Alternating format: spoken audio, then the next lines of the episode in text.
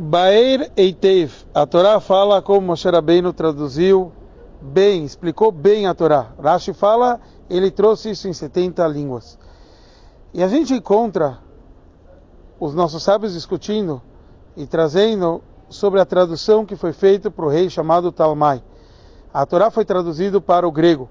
Há uma versão que cinco Zkenim, cinco anciões traduziram, e a gente normalmente tem que 72 sábios traduziram para Talmai Amelech. E nossos sábios usam a expressão que aquele dia foi considerado tão grave como o dia que foi feito o Egel, o bezerro de ouro. E cabe a pergunta, o porquê dessa linguagem? Por que a gente considera como foi o dia que foi feito o bezerro de ouro? Para isso a gente pode encontrar um outro lugar que consta uma versão muito similar. Agmará e Masechet Shabbat traz que no, num dia que Hillel acabou estando subjugado sobre a opinião de Shammai, esse dia também foi um dia pesado para o povo Israel, como o dia que foi feito o bezerro de ouro. Então aqui não é o dia que fizeram a idolatria em si. Eles construíram o bezerro de ouro. Yom Shenasabo. O dia que eles construíram o bezerro de ouro. Ainda a construção do bezerro de ouro era algo que não foi aquilo que Deus pediu. Mas Aaron, ele falou naquele dia que Hag Lashem Achar. Se Deus quiser, vai ser uma festa para Hashem amanhã. Então ele estava pensando em a gente servir o próprio Hashem no outro dia.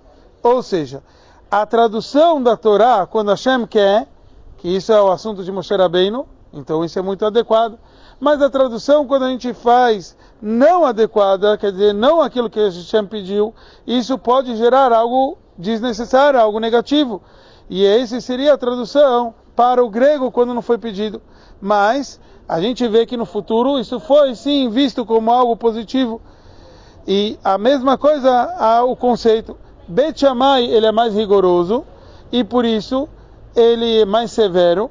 Então a gente vê que quando o Bet Shammai é mais severo, isso demonstra que ele sente que nem tudo dá para servir a Hashem com isso.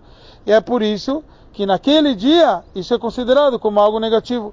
Mas a gente sabe que no futuro, tanto o Bet Shammai, ele, ele acabou se tornando mais humilde e mais e, e mais uh, e menos rigoroso, como o Bet Hillel. Então a gente vê que ao longo prazo pode ter resultados positivos. E isso também ligado ao momento do bezerro de ouro, o dia 17 de Tammuz, que é o começo do Ben Ametzarim, desses momentos mais tristes, momentos de aperto, está escrito Yafru Yamim Eilo, esses dias vão ser transformados em dias de alegria, que seja em breve com a vinda de Mashiach.